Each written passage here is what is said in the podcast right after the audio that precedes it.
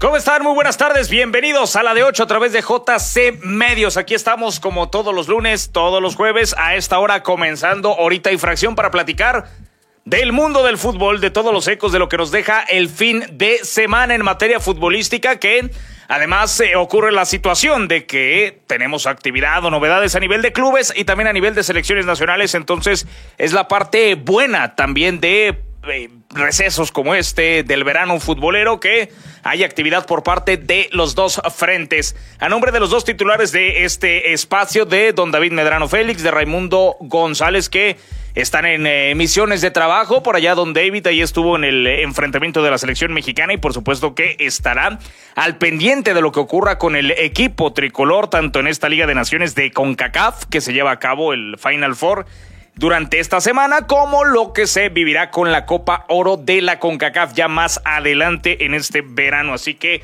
les mandamos un saludo y seguramente nos, nos ayudarán en los próximos días a ver cómo se vive desde dentro la cobertura de este torneo, de este ensayo tan importante para Diego Coca, su cuerpo técnico, esta generación de futbolistas eh, que tienen un peso enorme que tienen la misión de recobrar buenas sensaciones para mm, un fútbol mexicano que no está pasando, no está pasando un buen momento.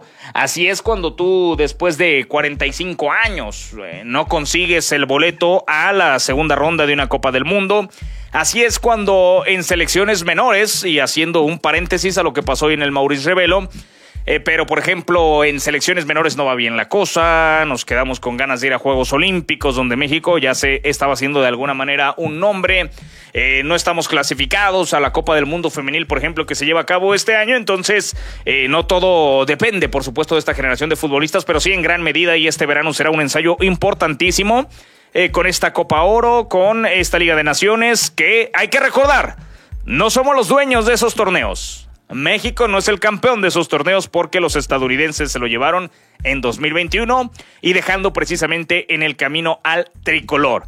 Eh, de ese tamaño es la responsabilidad de lo que va a afrontar Diego Coca, su cuerpo técnico y sus jugadores en este verano, tanto en la Liga de Naciones como en la Copa Oro de la CONCACAF, donde por supuesto el gran rival a vencer es el equipo estadounidense y para alimentar una y otra vez esa polémica que no sé por qué todavía se tiene mucho miedo en decir que Estados Unidos nos ha superado, pues al menos en tiempos recientes nos, nos ha superado a nivel eh, ganancias de la MLS, a nivel infraestructura, a nivel competiciones, tanto de clubes como de selecciones nacionales, pues ha ido un paso adelante Estados Unidos. Estaremos platicando más adelante de lo que nos dejó este enfrentamiento ante Camerún, por supuesto, del fin de semana con las últimas notas, insisto, el último ensayo antes de afrontar los compromisos oficiales de este verano.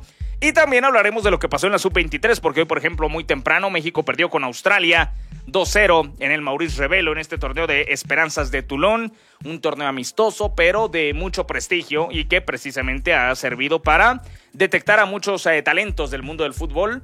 Eh, ya algunos ya pasados, porque ya es una categoría sub-23, ¿eh? es una sub-23, no es exactamente a jugadores jóvenes, jóvenes, jóvenes de todo el mundo los que se detectan, pero sí es un torneo que tiene su prestigio y lo estaremos comentando también más adelante. Eh, podemos decir que ya terminó la temporada a nivel de clubes con la final de la Liga de Campeones de Europa, de la cual también vamos a estar platicando más adelante, porque en Estambul el Manchester City tocó el cielo y consiguió el triplete Premier, F Cup y la Champions League, la gran asignatura pendiente que había para este equipo desde que los jeques de los Emiratos Árabes Unidos en 2008 adquirieron este equipo, un club que hace no mucho estaba en tercera división y sí, a base de inversión, como, como todos invierten, ¿eh?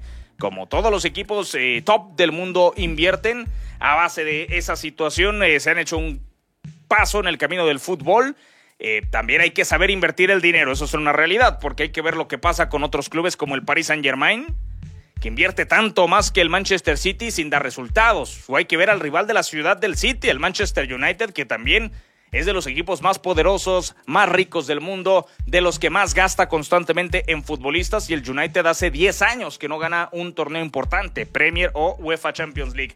Así que tendremos más eco sobre esa final europea que marca, insisto, el fin de la temporada 2022-2023, al menos a nivel de clubes, antes de abrir paso, por supuesto, a lo que eh, se viene ya en selecciones nacionales, porque además de lo que comentábamos de México, es semana de Final Four, de la Liga de Naciones de, la UEFA, que tendrá Países Bajos como sede, partidos amistosos, hoy muy temprano, por ejemplo, un entretenidísimo eh, Alemania 3, Ucrania 3 y así muchos partidos amistosos que tendremos en la agenda próximamente. Hablaremos de equipos locales, eh, más adelante enlace con el presidente de los Astros de Jalisco, con Teo Subían, porque los Astros, uno de los equipos de casa, alcanzó la final del circuito de baloncesto de la costa del Pacífico luego de resolver en cinco, en cinco juegos las semifinales frente a los Caballeros de Culiacán, que era una serie brava porque era el 2 contra el 3 en la clasificación general y la verdad que con muchos tamaños, con mucho poderío, termina el equipo de los Astros de Jalisco de superar la ronda. Es la quinta final por el título consecutiva para Astros de Jalisco. Eh, dos del NBP, dos de Cibacopa, uno en el circuito femenil, entonces tenemos que aplaudir a las organizaciones que lo están haciendo bien en el deporte de Jalisco más allá del fútbol o lo que han hecho también en tiempos recientes los Charros con un bicampeonato en muy, en muy pero muy poco tiempo. Eh, día de finales del básquetbol de la NBA, incluso más adelante Novak Djokovic que entra en la historia no solo del tenis sino de los mejores deportistas de siempre al alcanzar su título número 23 de Grand Slam. Bueno, eh, tenemos muchos temas que comentar con todos ustedes y vamos a comenzar con la selección mexicana. Empate a dos frente al equipo de Camerún. Un empate que llega en la recta final con una anotación de Edson Álvarez, más que una jugada bien hilvanada por parte del equipo mexicano, más bien un error en la salida por parte del equipo de Camerún, que termina por costarle ese tanto del empate. Dos veces los Leones africanos eh, dirigidos por Rigobert Song, ¿se acuerda aquel exfutbolista de la Premier League? De equipos como el Liverpool, sobre todo, donde la mayoría lo recuerda, o el West Ham United eh, rescata este empate en territorio estadounidense en San Diego, en lo que es el último amistoso de México antes del juego contra los Estados Unidos.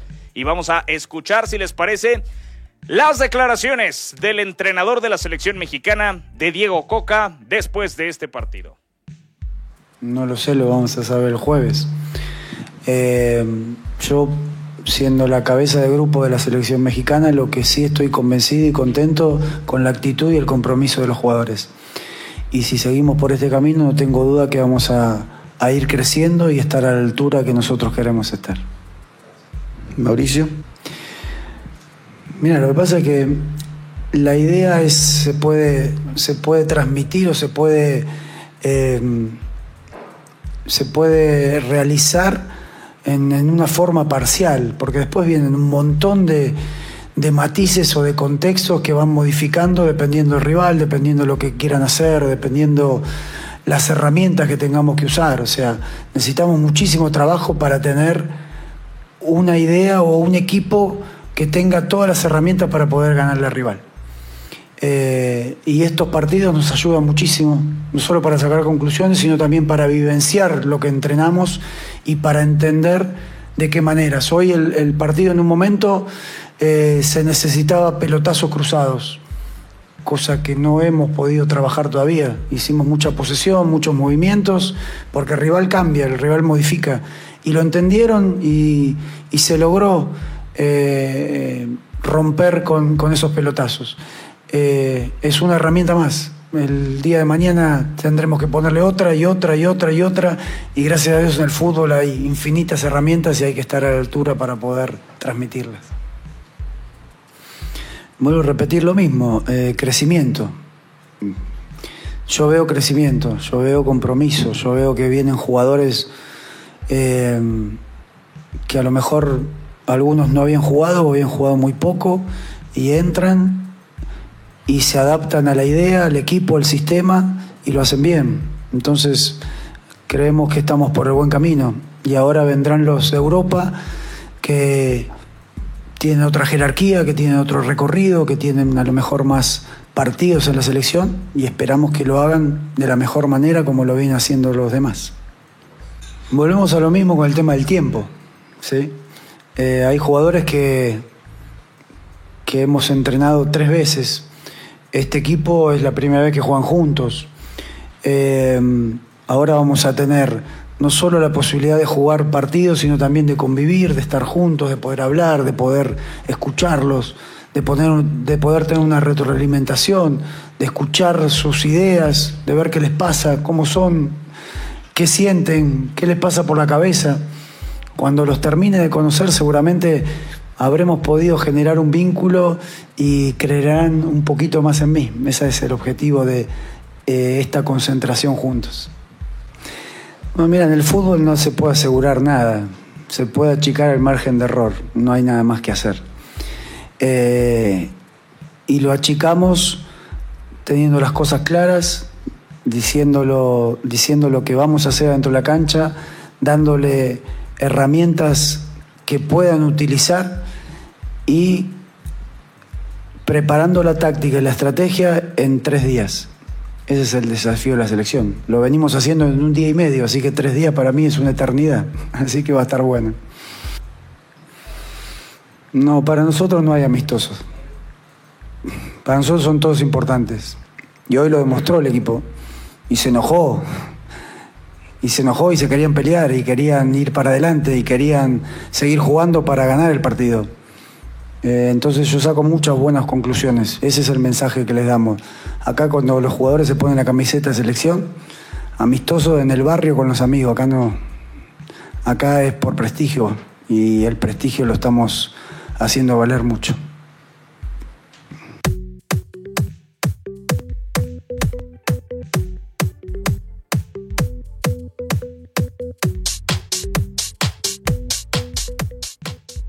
Palabras de Diego Coca, el entrenador de la selección mexicana, después de este partido de carácter amistoso. Ya son cinco enfrentamientos en los que ha estado Diego Coca como director técnico de la selección mexicana, con balance de dos ganados de cinco, ¿eh? Apenas dos de cinco.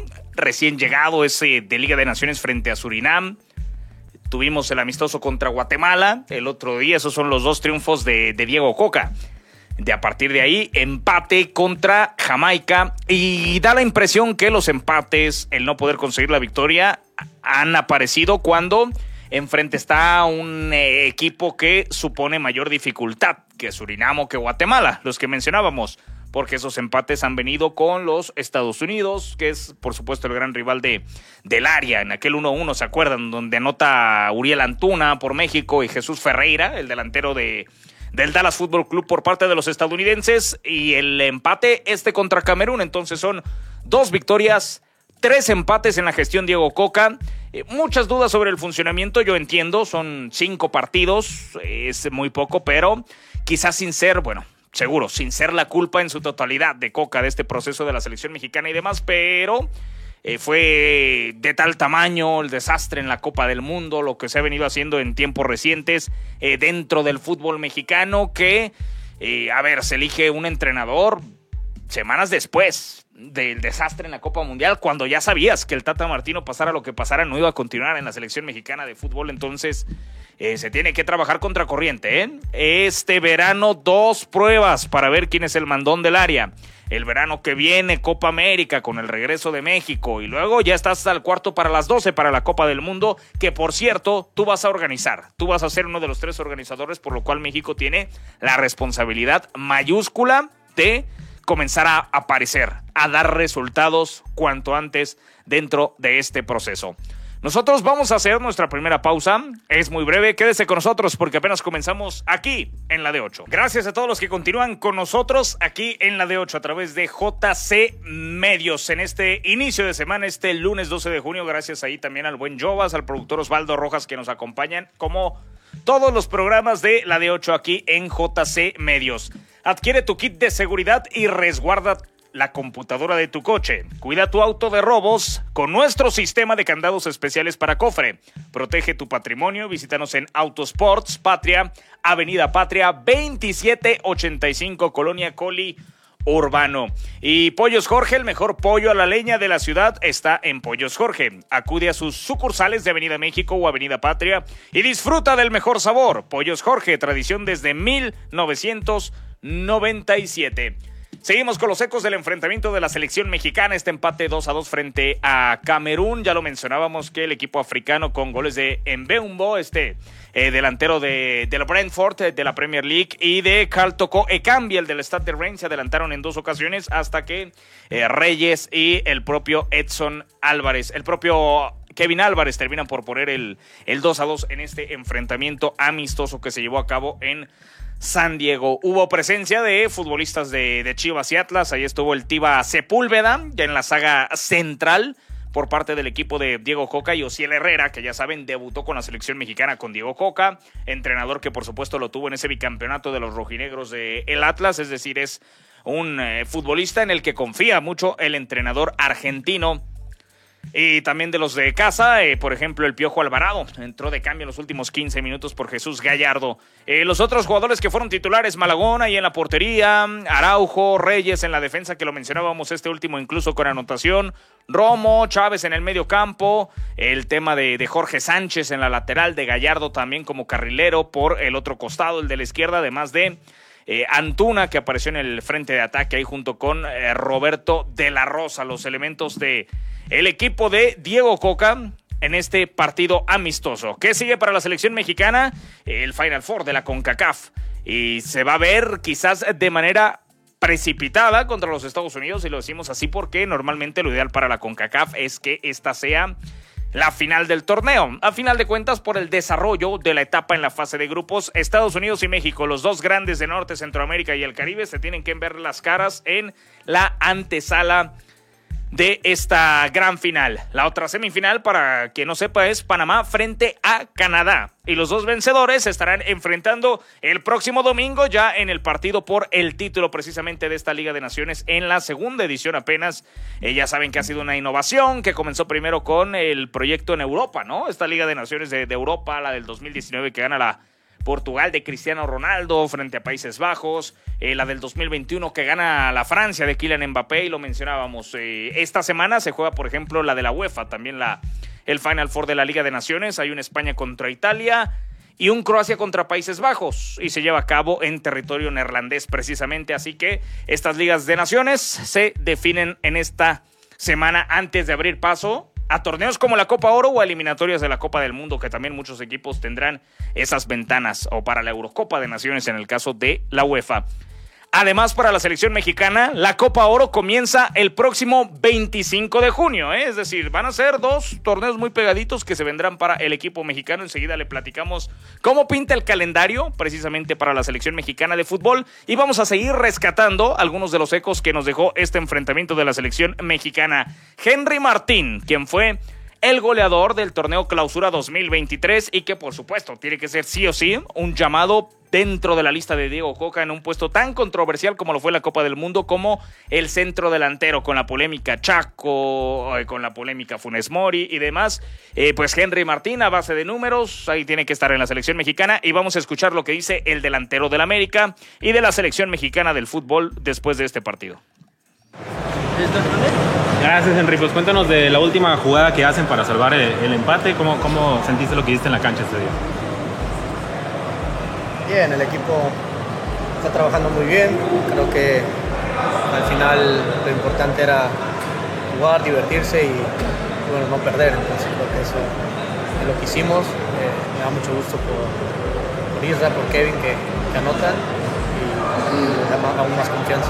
¿Cómo es lo que te pide Diego Coca? ¿Cómo sientes que cambia el equipo cuando tú entras? Digo, en retener la pelota, en dar ese pase filtrado. Vamos a hacer lo mismo. Eh, creo que Robert lo estaba haciendo muy bien, hizo un gran trabajo, igual da una asistencia y solo me pide entrar y, hacer lo mismo. Realmente, eh, bueno, cuando vamos a entrar anotan el, gol y se echan un poquito para atrás, es un poco más difícil jugar con el 9, pero en las que tuviésemos era abrir la, pelota a las bandas y, y volver a entrar al área. Henry, en la semana Christian Pulisic describió su deseo por enfrentar a México. Ricardo Pepe dice que les quiere notar. ¿Cómo tú en lo personal vives esa rivalidad entre México y Estados Unidos? Como, tal, eh, ellos lo dicen, nosotros también eh, de esta parte queremos ganar. Creo que este clásico se vive a full y queremos ganar siempre, queremos eh, ponernos por encima de, de los rivales siempre. Henry, físicamente, ¿cómo estás y cómo te sientes sabiendo que solamente hay dos centros delanteros para estos dos eh, torneos oficiales? Ah, bueno, vamos a tener participación en ya sea él o yo. Nos va a tocar jugar a ambos y vaya de la mejor manera. creo que lo importante es que el equipo gane, hacer, ayudar al equipo a que juegue, a que genere y, y eso es lo importante. No importa quién anote, sino que vayamos encima del marcador. Ah, físicamente venimos trabajando por separado del, del plantel un poquito más como mini pretemporada, podría decirse. Y hoy es mi primer partido, primeros minutos eh, de una semana de, de, entrenamientos extra aparte del equipo. Estuvo muy importante el, el la verdad que se planteó muy bien. Eh, tiene muy buenos jugadores, físicamente son muy buenos. Eh, al final del partido se, se desvió un poco golpes jugadas ya malintencionadas, pero es parte de bueno, lo importante es que el equipo no pierda, lo importante es que el equipo se muestre, que se, tuvo muy, poco tiempo para trabajar y creo que al final lo importante es que, que todos ganen confianza y, y, y es lo que viene siendo. Ahí están las declaraciones de Henry Martín, quien tiene que darse cuenta de la gran oportunidad que tiene, ¿no? Lo mencionábamos, no es natural que un goleador mexicano se proclame precisamente como el mejor anotador dentro del circuito de nuestro país. Eh, no es lo normal. En años recientes hemos visto a los Cabe Rodríguez, a los André Pierre Guignac, en fin, ¿no? Eh, jugadores extranjeros que se quedan con el título de goleo. Ángel Mena, también el ecuatoriano del equipo de León, sin ser un centro delantero específicamente. Es muy raro. Antes de Henry, y seguramente el pulido del 2019 debió de haber sido el último mexicano campeón de goleo. Y a ver, con Raúl Jiménez que lamentablemente cayó en un bache inmenso su carrera deportiva después del choque con David Luis en ese Wolverhampton frente a Arsenal. Eh, es, un hecho que, se vino para abajo su carrera. No hay otro centro delantero goleador dentro del fútbol mexicano en nuestra liga. Está Chaquito a nivel extranjero el que levanta la mano. Entonces, seguramente entre Henry, entre Santiago, eh, van a ser los futbolistas que tendrán la enorme oportunidad de afianzarse, de hacerse un puesto dentro de la convocatoria de Diego Coca y con estos torneos veraniegos como primer prueba Además, frente a rivales de la CONCACAF, eh, que digo, vendrán de mayor complejidad más adelante, pero si vas a tomar seguridad eh, como centro delantero de la selección mexicana, me parece que una Liga de Naciones y una Copa Oro de la CONCACAF es un muy buen eh, primer ensayo. Así que esperemos por el bien de la selección mexicana de, fútbol que... que consiga encontrarse en ese gran momento Henry, que el gran nivel que ha tenido en las Águilas del la América pueda trasladarlo a la selección mexicana es un delantero mexicano que brilla en el América, ¿eh? No, no es sencillo. Un equipo que suele en extranjeros tener a sus principales figuras, a sus principales referentes. Y ha sido tan buena la labor de Henry Martín que no ha sentido la necesidad de hacer un proyecto en torno a un centro delantero extranjero. El equipo de Cuapa. Y hablábamos de la presencia de jugadores de los equipos de casa, de Chivas, de Atlas, en esta convocatoria de la selección mexicana. Y si les parece, escuchamos también a Gilberto El Tiba Sepúlveda después del enfrentamiento de ayer contra Camerún. Gracias, Tiba. Pues cuéntanos cómo vieron este partido que se acaba de salvar el empate de último minuto. Eh, sí, eh, un partido complicado. Eh, como han sido los últimos, pero bueno, al final logramos sacar el empate, no estamos del todo contentos con eso porque creo que teníamos la capacidad para ganar el partido, pero bueno, un empate. ¿Qué les pide Diego Coca? Sobre todo porque eh, creo que es el momento donde puede dejar en claro su idea porque va a tener como cuarenta y tantos días con ustedes. Eh, ¿Cómo han sido estos días de convivencia? ¿Qué les pide el entrenador? ¿Cómo lo ves? Sí, la verdad, eh, nosotros en el día a día estamos mejorando, aceptando la, la manera de, juego de la mejor manera, obviamente, eh, entendiéndola. Eh, yo creo que es cuestión de, tiempo para, para que el equipo se vea mucho mejor. Eh, creo que no lo hemos estado haciendo mal, nos hemos estado adaptando muy bien al estilo de juego, a lo que el profe está pidiendo. sin duda, creo que este es el camino seguramente mostraremos mejores cosas en los siguientes partidos. ¿Cómo vislumbras el partido del jueves contra Estados Unidos? Eh, será un partido complicado, obviamente. Eh, creo que el partido tenemos para ganarlo porque nos hemos dado cuenta los puntos fuertes de ellos eh, y sobre todo también en lo que nosotros tenemos que mejorar son, son detalles que, que nos cuestan goles. Eh, seguramente saldremos victoriosos si Dios quiere en el partido. ¿Y tu impresión del estadio, de la cancha, aquí en el ambiente que se vio hoy? Eh, bien, la verdad contento con la gente, eh, muy metida, siempre apoyándonos hasta el último momento. el gol cayó en el último momento del partido, entonces creo que estamos muy contentos con, con la gente que nos ha mostrado el apoyo en, en este estadio. Eh, agradecidos con ellos y creo que eso nos viene bien a nosotros. ¿Y la calidad del, terreno de juego, cómo la viste? Eh, sí, un poco dura la cancha, pero bueno, al final eso es parte de, de esto, ¿no? Eh, es igual para los dos equipos, tenemos que adaptarnos rápidamente a las circunstancias del juego, del clima, entonces sí, un poco dura, pero creo que bien para los dos equipos. Tiva, ¿qué rescatas de estos primeros meses con Diego Coca y sobre todo haciendo énfasis a este modelo de, bueno, convoco más jugadores, pero de pronto unos se quedan eh, para los otros partidos, unos se van. ¿Cómo, ¿Cómo lo ha tomado el grupo? El grupo la verdad que lo ha tomado de muy buena manera porque eh, estamos en diferentes situaciones, ¿no? A lo mejor unos vienen de, de un torneo eh, con más continuidad, otros a lo mejor estaban de vacaciones. entonces pues sí entiendo esa parte de, tratar de tomar la mejor decisión. El equipo lo ha tomado de buena manera. Eh, él nos ha dejado muy claro que todos somos parte de esto. Mm, los que viajan, a lo mejor los que no viajan, eh, los que estarán en Copa Oro, los que no.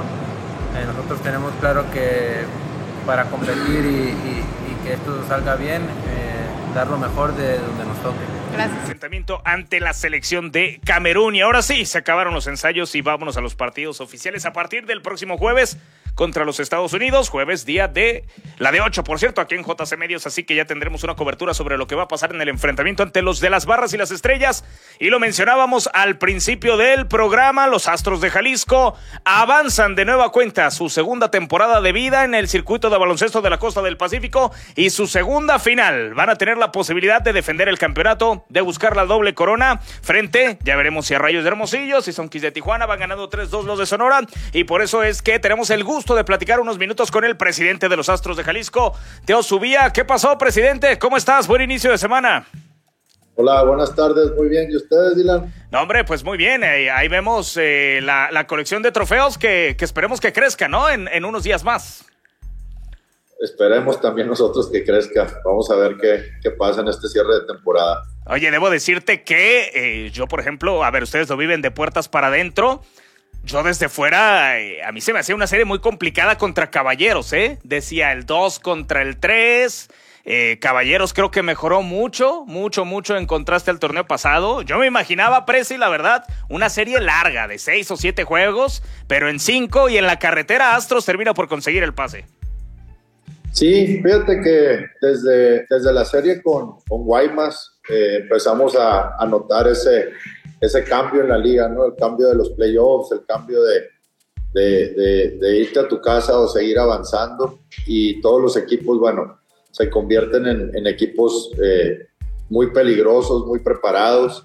Eh, todo el mundo se prepara con sus cambios para estar de lo mejor posible en esta, en esta etapa de la liga y, y, y veíamos series muy complicadas y va Copa así es.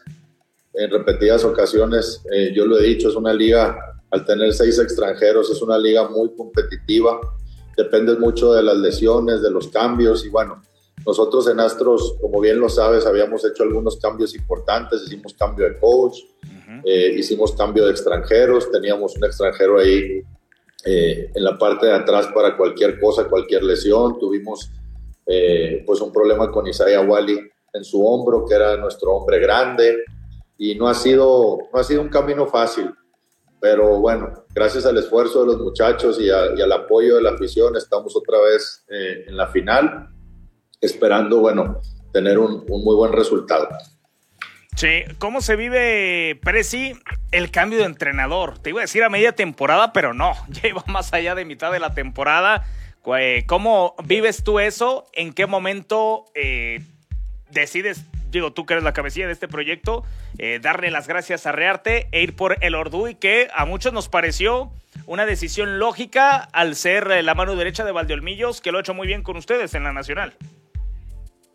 Sí, fíjate, trabajamos mucho con Ariel. Eh, Ariel es un, es un gran entrenador, es una gran persona. Desgraciadamente así pasa en los equipos profesionales y más en un equipo como Astros con tanto talento, tanta rotación, tantos jugadores tan importantes. Eh, empezamos a, a, ver algunas necesidades en jugadores y hablarlo con él y hacer algunos cambios. Si tú recuerdas, eh, trajimos a Jeremia Anderson para que le diera un poco de orden al, al, al ataque y poder soltar un poquito a Shamori Pons, que es, es letal en la parte de delante pero eh, se le dificulta mucho el, el, el orden en, en, inicio y nosotros estamos acostumbrados a un básquetbol con un poquito más de orden. trajimos a, a Jeremía y eh, trajimos también a Aaron Valdés, que en el primer juego desgraciadamente lo hace muy bien, pero recibe un pisotón y tuvo que estar algunos juegos, algunos juegos eh, descansando. Salimos, salimos de gira y bueno, las cosas eh, no se veían bien, eh, no, no, estábamos eh, 100% convencidos de, que era el camino para, para, enfrentar esto que estamos viviendo ahora, que son los playoffs, que es un poquito más aguerrido, que hay que tener mucho control de grupo, hay que saber comunicar muy bien. Y bueno, tomamos la decisión de, darle las gracias a Ariel y, fue una noche larga. Eh, realmente después de un juego tomo la decisión y de inmediato eh, hablar con, con, con, Sergio Valdolmillos para ponernos en contacto con Jorge Lordú y gracias a Dios Jorge estaba al pendiente de la, de la temporada y literal esa misma noche eh, hizo la maleta Jorge y alcanzó al equipo en, en Guaymas. Eh, cabe mencionar que tuvimos una, una gran actuación de Mario Saucedo como coach interino, el primero sí. de Guaymas lo gana Mario. Eh, eso también nos dio una muy buena señal de que los jugadores eh, querían eh, estar unidos, querían ganar y, le dieron el, el, espaldarazo a Mario para, para sacar esa, esa, victoria. Y bueno, Jorge va alcanza el, el, el, equipo y se empieza a empapar de, de todos los temas y bueno, venos, venos aquí. Jorge pues es un entrenador de casa, Estuvo de asistente de, de, Alex Formento el año pasado en el campeonato y estuvo de asistente con, con, con Sergio Valdolmillos. Conoce la institución, me conoce a mí, eh, sabe cómo nos gusta trabajar. Y bueno, trabajando igual, todos juntos, este es un resultado de, de muchas personas, de, de, los coaches, de los asistentes, de los jugadores, de los analistas. Eh, hasta, hasta, somos una gran familia, no sé si te diste cuenta, pero hasta Jonathan Villegas y Alex estaban de la femenil, estaban en, en, la gira que tuvimos en, Culiacán, pues juntos aportando, tra tratando de, llevar al equipo a, su mejor versión. Sí, la verdad que es habitual, eso es muy padre, ¿eh? es habitual como, como dice el Prezi. Eh, yo el otro día ahí me encontré, saludé en la Arena Astros a Alex Gómez, al, al asistente del, del, femenil, ahí lo veo seguido. Eh, veo a Paulina Rodríguez, a Claudia Ramos, a jugadoras de Astros femenil, al pendiente del equipo varonil viviéndolo ahí en la duela. Eh, ¿A quién vive un sele Ah, Fabián Jaimes, estuvo por ahí el otro día, ¿no? Jaimes que jugó con sí, ustedes la Nacional.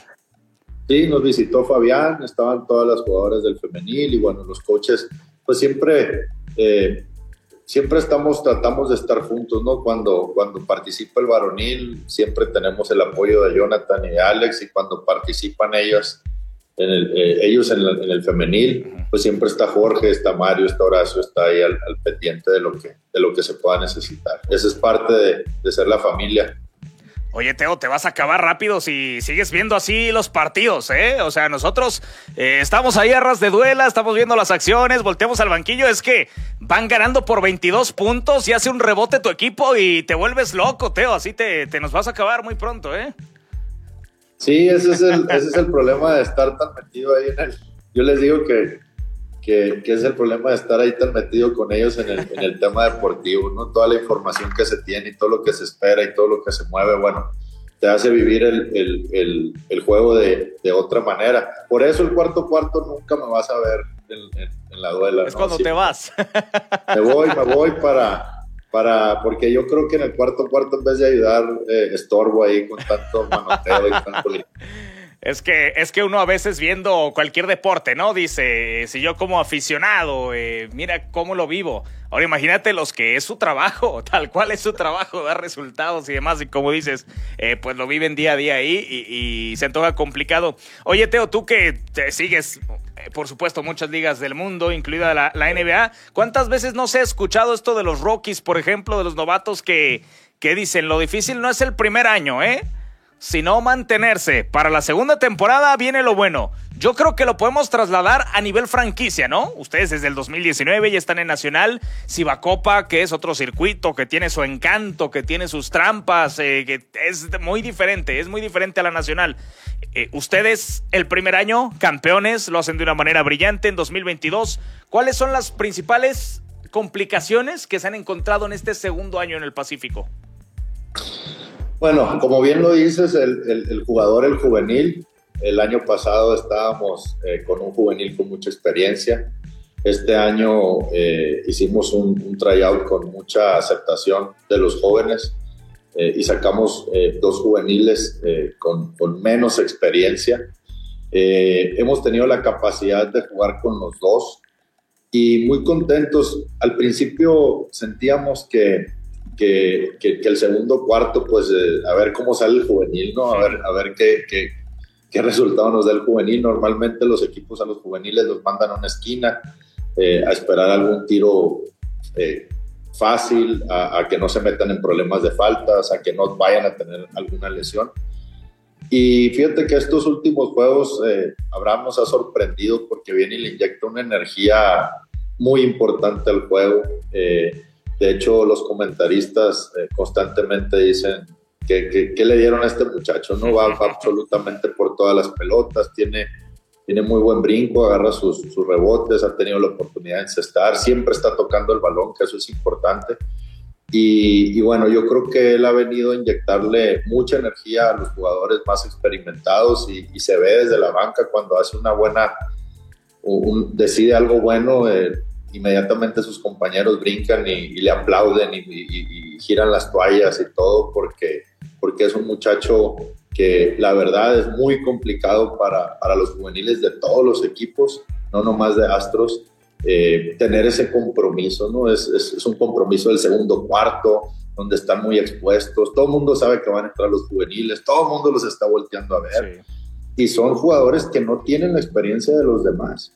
Eh, entonces es un trabajo muy complicado, muy complicado para ellos y la verdad es que todo mi respeto para, para nuestros juveniles y para los juveniles de toda la liga que, que, dan su máximo eh, con toda la presión que reciben, porque no es lo mismo, los otros jugadores saben que van a tener su rotación, sus minutos en todos los, en todos los cuartos, ellos no, ellos saben que van en el segundo y que todo el mundo les está volteando a ver y todo el mundo les quiere robar el balón o todo el mundo quiere, está esperando a que, a que cometan un error. Entonces, eh, yo creo que, que, estamos muy correctos por, el, por la energía. Ahorita en estas instancias, eh, pues el equipo ya está en la final. Yo creo que es lo más importante para cualquier franquicia llegar a la final. Eh, ya ahorita, pues la final se, se, juega con mucho corazón, con muchas ganas. depende mucho de, de, de que el equipo esté sano. Ya es el último jalón todos estamos eh, pues muy cansados de toda la temporada, pero ya ahorita ya es, ya es un tema de, corazón y de salir a, pelear. De, algunos nombres eh, particulares, Teo, te, quisiera preguntarte el caso de Moisés Andreasi, que eh, se lesiona en la semi frente a Caballeros de Culiacán. ¿Cuál fue la, lesión exacta y, y cómo continúa Moisés?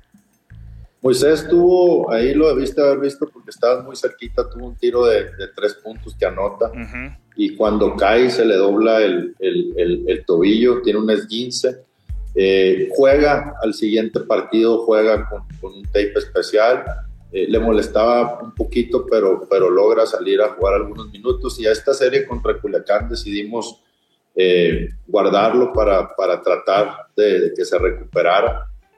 Eh, ahorita está, está mejor. Eh, tengo el reporte de los doctores que va avanzando muy bien. Y Moisés, bueno, pues es un jugador importante, es un jugador nacional, pero es muy importante porque cuando entra eh, pues no se ve mucho la, la, diferencia del trabajo que pueda hacer algún importado. Tiene mucha experiencia a pesar de su corta edad. Y es un jugador que ya tiene con nosotros un tiempo. Yo lo recibí de 19 años, creo que lo recibí en la Nacional, lo conozco perfectamente. Y es de casa, es de casa. Ahí está. ¿Y del resto de tus jugadores eh, están en plenitud eh, para cuando inicien las finales? Sí, sí, están muy bien. Eh, ahora en esta serie reactivamos a Aaron Valdés, jugador de gran calidad. en la parte de atrás, jugador que, que nos da muchísimo en, la defensa, roba muchas, muchas, muchas pelotas y en la parte de adelante pues es una, es una garantía. Eh, y, y, todos están, están bien, están correctos, están motivados. Apenas eh, hoy en la tarde voy a tener una reunión con ellos, pero, pero muy bien. Eh, tuve la, la, todas las reuniones que he tenido con Jorge y con Mario y con Horacio y, y los mensajes que hemos mandado a los jugadores, pues están, están en la línea, ¿no? Quieren, quieren, querían el, campeonato, yo creo que lo demostraron. Dylan salir a, a Culiacán, una plaza complicada donde el equipo de Culiacán logra llevarse un triunfo aquí en casa y, tener tres juegos seguidos allá. De verdad que no es, no es nada fácil. Eh, nos trajimos los tres juegos, o sea, algo muy complicado. Es muy complicado que en Copa alguien pueda ganar tres juegos seguidos en, playoffs. Y bueno, eso demuestra el compromiso que tienen los muchachos y las ganas que tienen de seguir. y bueno, vamos a, Vamos a enfrentar lo que sigue, a ver si es Hermosillo o si es eh, Tijuana. Y, y, a darle. Sí, y de, sí, además eh, Sinaloa es super basquetbolera, tienen prácticamente la mitad de la liga, porque tienen a tres franquicias entre Sinaloa y Sonora, acaparan mucho y, digamos que eh, los que no pertenecen a esta región es Astros y, Tijuana, ¿no? De, Baja California, entonces eh, tiene mucho mérito lo que, lo que comenta Teo. Eh, de Karim Scott, que muchas personas se quedaron con ganas, Teo, de verlo en las semifinales, sobre todo en, en casa. ¿El, ¿Listo para la final también? No sabemos, fíjate, Karim lo, descansamos porque también traía ya muchos minutos, una carga importante. Eh, decidimos descansarlo para que pudiera ingresar Aaron Valdés. Movimiento complicado tanto en el interior como en el exterior, pues la gente, Karim es el capitán y la gente estaba un poco sorprendida de cómo es que estaba eh, eh, atrás de la banca. bueno, pues son análisis que hacemos nosotros y, y movimientos que hacemos que en este caso nos resulta, nos resulta positivo. Vamos a valorar ahorita para esta serie, dependiendo quién sea el contrincante, a ver cómo está Karim cómo están los demás y a ver cómo vamos a, enfrentar. Todavía tenemos una, un, cambio eh, hasta que se acabe la liga, entonces eh, vamos, vamos a analizar a ver, a, ver, a ver cómo vamos a enfrentar este nuevo compromiso. Eh, dime la verdad, Teo, sin ser políticamente correctos y demás. ¿Qué final te gustaría? Porque sería una locura que se repita la del año pasado, que en este momento Hermosillo lleva la ventaja, eh, pero lo que significaría, ¿no? Como rivalidad, dos años seguidos, Astros Rayos de Hermosillo, o contra otro equipo como Tijuana, que tú sabes, tiene su historia, es junto con Hermosillo precisamente los más ganadores, una serie nueva, no sé, Astros podría tener el juego hipotético 6 y 7 en casa, eh, pero si le dicen a Teo Subía, eh, Astros se va a coronar sí o sí, ¿Contra quién preferirías, Hermosillo o Tijuana? La verdad es que me da igual. lo más importante es eh, que Astro se pueda coronar. Eh, cada uno de los equipos tiene sus, sus, cosas, sus cosas en particular.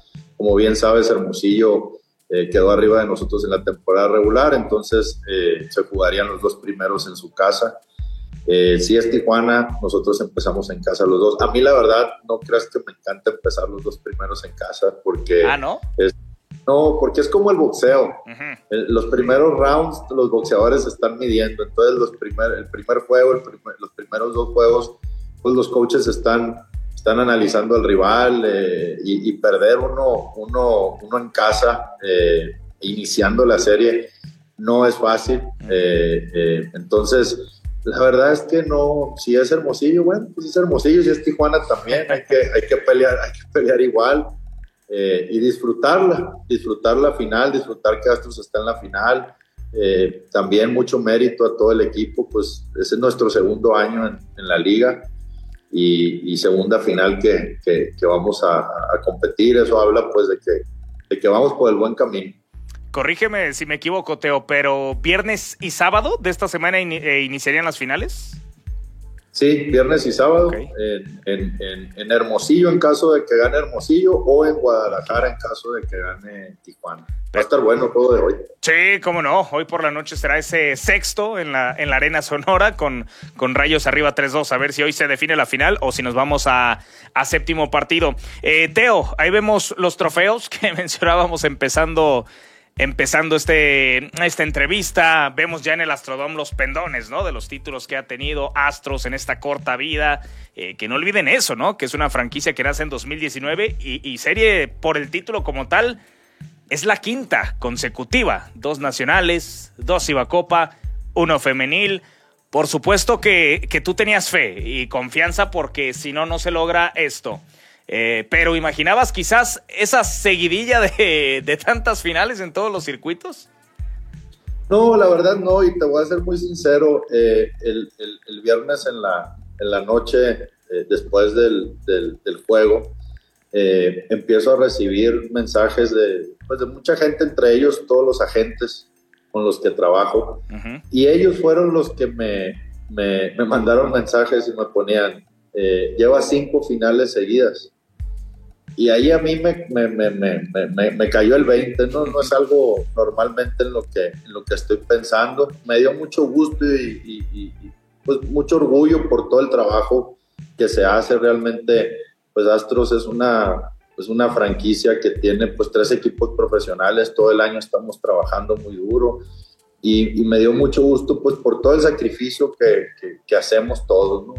empezando por mí, terminando por, por el último, cualquier gente que colabora en Astros directa o indirectamente es mucho sacrificio. Y me dio mucho gusto porque pues realmente, te lo digo, es algo que no lo había pensado yo, pero cuando te lo dicen te, te, te, da mucha alegría. Yo quería que, que, todo, todo mi equipo sintiera la misma alegría y el mismo orgullo de pertenecer. Eh, y sí, pues cinco, cinco torneos, cinco finales, no es, no es fácil, hemos podido eh, de, esas cinco traernos dos campeonatos eh, y pues hay que seguirle. ¿Y, cómo es, ya casi para, para terminar, Teo, eh, también cómo es para ustedes este momento? Porque Astros es el único que tiene participación en las tres ligas. Ahorita bien dices, Copa y Femenil. Y, si mal no recuerdo, en agosto ya empieza la, la, Nacional. O sea, ¿cómo es? Mientras se está desarrollando este torneo, ¿ya están moviendo fichas y entrenadores y jugadores para la Nacional o cómo es? Sí, así es. Yo, por ejemplo, el, el, el, viernes pues tuvimos el compromiso en Culiacán, el sábado tuve una reunión en Aguascalientes del femenil, ayer domingo de Juego de Estrellas femenil. Eh, me regreso de inmediato y ahorita ya trabajando entre Cibacopa y Femenil y preparando el, equipo de Liga Nacional. Realmente es, es, mucho trabajo, eh, pero bueno, pues tienes que atender absolutamente todos los, todos los temas. Por ahí mis compañeros de otros equipos me dicen, pues ¿cómo le haces? Pues, pues no sé, la verdad, pero, aquí, aquí, seguimos y, y, bueno, eh, con mucho gusto me da porque realmente es algo que nos gusta hacer y, bueno, las satisfacciones que nos da el equipo a mí, el ver la arena con tantas personas eh, que asisten y que se emocionan, yo creo que, que, vale la pena, vale mucho la pena, y, pero sí es un gran sacrificio para todos porque pues realmente no hay, aquí en Astros no hay, no hay descanso, por eso yo siempre que firmamos un jugador o un entrenador o algo les digo, cuidado porque Astros no es para para todo el mundo, te tiene que gustar mucho para poder aguantar. Totalmente, totalmente. Y con eso, con eso último me quedo, ¿eh? porque es una locura, la verdad. Eh, quien haya visto el desarrollo de, del básquet en Jalisco con Astros estos últimos años y quien hoy se lo decimos, ¿no? Es una locura ver la duela abarrotada, ver el ambiente, eh, ver ese sentimiento de pertenencia. La gente conoce a los jugadores, o sea, no crean que van a ver, ah, el 20 se la pasa al 5 y el 0 de larga distancia, no, o sea, la gente conoce a los jugadores y, la verdad que en tan poco tiempo haya llegado Astros, que esté en presencia en finales, eh, que, que, le pelee los títulos a, a las sedes históricamente basquetboleras de nuestro país, a Chihuahua, a Nuevo León, a, Sinaloa, a Baja California. La verdad que, que, es una completa locura y por eso, eh, Teo, pues felicidades para ti, para todo el equipo de Astros que alcanza esta quinta final consecutiva y ahí estaremos muy al pendiente. Por lo pronto, para ti, para todo el equipo, felicidades, Teo. Muchas gracias, muchas gracias a la gente y, y gracias por el apoyo y nos vemos a ver si nos vemos el viernes aquí o la siguiente semana aquí, dependiendo del juego de hoy. Correcto, correcto. Fuerte abrazo, Teo. Buen inicio de semana. Nos vemos. Ahí está el presidente de los Astros de Jalisco, Teo Subía, un equipo de casa que va a jugar otra final por el título buscando ese bicampeonato. Nosotros vamos a hacer una pausa muy breve y enseguida volvemos con más temas. Gracias, seguimos aquí en la de 8 a través de JC Medios, ya en nuestros últimos minutitos del programa. Muchas gracias allá a los que se manifiestan en la transmisión de, de, Facebook. Un saludo para todos ellos, para el buen José de Jesús Martínez Luna. Buenas tardes, mi estimado Dylan. Saludos desde Tulancingo, Hidalgo. ¿Qué noticias tienen de mis rojinegros? Saludos ahí para, para el buen José. Ahorita vamos a escuchar algunas cosas precisamente de los rojinegros del el Atlas. Eh, Carlos Alberto Casa, ese coca no sirve para nada. Le hace falta el bar y el árbitro que lo hacía ganar. Que pues, productor, con tus rojinegros con tu cocamión. ¿Está enojado, Carlos Alberto? Bueno, saludos para él, que no ha comido, es el produ, que, que ya es hora de comer. Al buen Ricardo Gómez, buenas tardes, saludos. A Mike Shanahan, que dice buenas tardes, Dylan, ¿por qué ya no ha salido el profesor Quique Contreras dando sus análisis tan atinados? Bueno, aquí tendremos, por aquí tendremos. No, no le hemos pagado la renovación al profe Quique Contreras. Sale caro, sale caro el profe Quique Contreras. No, lo vamos a tener más adelante y sobre todo eh, con el inicio del torneo que si algunos ya checaron más o menos el calendario, pues a finales de, este mes de junio comienza. O sea, más temprano de lo que era habitual. ¿Se acuerdan antes este, esta pausa veraniega? Eh, se reanudaba ya hasta finales de julio, o sea, un mesecito después. Esta vez se, se adelanta el inicio de la competencia. Mientras se está desarrollando la Copa Oro, ya estará comenzando la, la Liga MX en este torneo del Apertura 2020. 23. Saludos para, para todos ellos. Ya saben que en Facebook se transmite este programa. Claudia Rodríguez Sánchez, a José Luis Pérez, en fin, bueno, a todas las personas que nos hacen el favor de, acompañarnos hoy, eh, como les mencionábamos, eh, con eh, Don David, con Ray González, que están en las labores allá en territorio estadounidense, pero el jueves ya los, ya los tendremos aquí. Bueno, a Don David lo, lo enlazaremos seguramente desde allá para que nos platique cómo va la expedición de la selección mexicana de fútbol. Nosotros les agradecemos eh, y destacar el campeón del el fin de semana, también antes de pasar información de fútbol local, al eh, Manchester City que firma el triplete. Eh, qué locura la ciudad de Manchester, ¿eh? La única que puede presumir en Europa de tener dos equipos ganadores del triplete. Ya saben que el único equipo inglés que lo había conseguido era el propio United de Sir Alex Ferguson en 1999. Eh, con aquella final de locos en el Camp Nou frente al Bayern de Múnich, esa remontada con dos goles en tiempo de, descuento. Y ahora lo consigue este City. Este City que le remonta a la Premier a un brillante Arsenal de Mikel Arteta, que le gana la final de la F Cup a su rival de la ciudad, al Manchester United. Y, además solo recibiendo un gol en ese F Cup. Pudo haber sido campeón con, con Valle imbatida de no haber sido por ese penalti en contra en Wembley.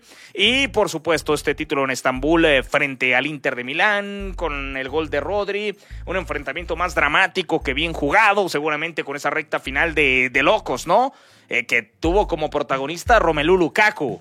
Ese cabezazo que estrella en el pie de Ederson, eh, por ahí tiene una bicicleta por izquierda donde cruza demasiado el remate, eh, hay un cabezazo de Federico Di Marco que pega en el travesaño. y la verdad que el Inter de Milán de Simone Inzaghi le hace un brillante planteamiento al Manchester City. Eh, porque no fue los 11 colgados ahí en el travesaño. Sí, mucha presencia en el bloque defensivo, pero yo creo que, que desde el medio campo le cortaron los circuitos al Manchester City, o al menos le agotaron las opciones, ¿no? Con toda esa presencia que tenían en la media eh, Di Marco, eh, Brozovic, Nicolò Varela y Sharanoglu. En fin, hicieron un, tremendo trabajo ahí en el medio campo, pero el Manchester City, el mejor equipo yo creo, ya desde hace varios años, no solamente en esta temporada, termina por hacerle justicia con ese triplete. Eh, se pone en el club de los que han ganado ya una UEFA Champions League. Eh, ahí está la gestión de Pep Guardiola, que llega, qué locura, a 35 títulos como entrenador. 35 títulos como entrenador, 14 en el Barça, 7 con el Bayern, 14 con el Manchester City.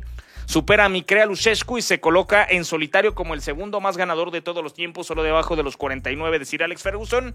Y el semestre que viene habrá que ver, porque ya se consiguió el triplete y seguramente este equipo buscará el sextete.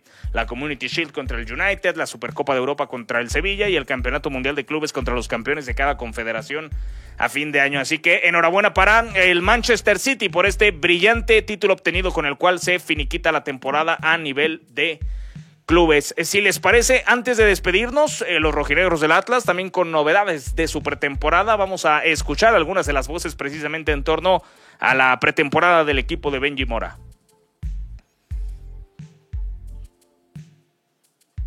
Bueno, bien, contento, feliz de estar de vuelta. La verdad que, que con una ilusión y una gana inmensa de poder eh, volver a jugar y volver a, competir. Y, bueno, el equipo está unido como siempre, con ganas de seguir trabajando y seguir forzando eh, y mejorando lo que es el tema del club. Bueno, sin duda alguna la pretemporada siempre es el, ese tanque ¿no? que, te, que te da para, para, para aguantar toda la temporada.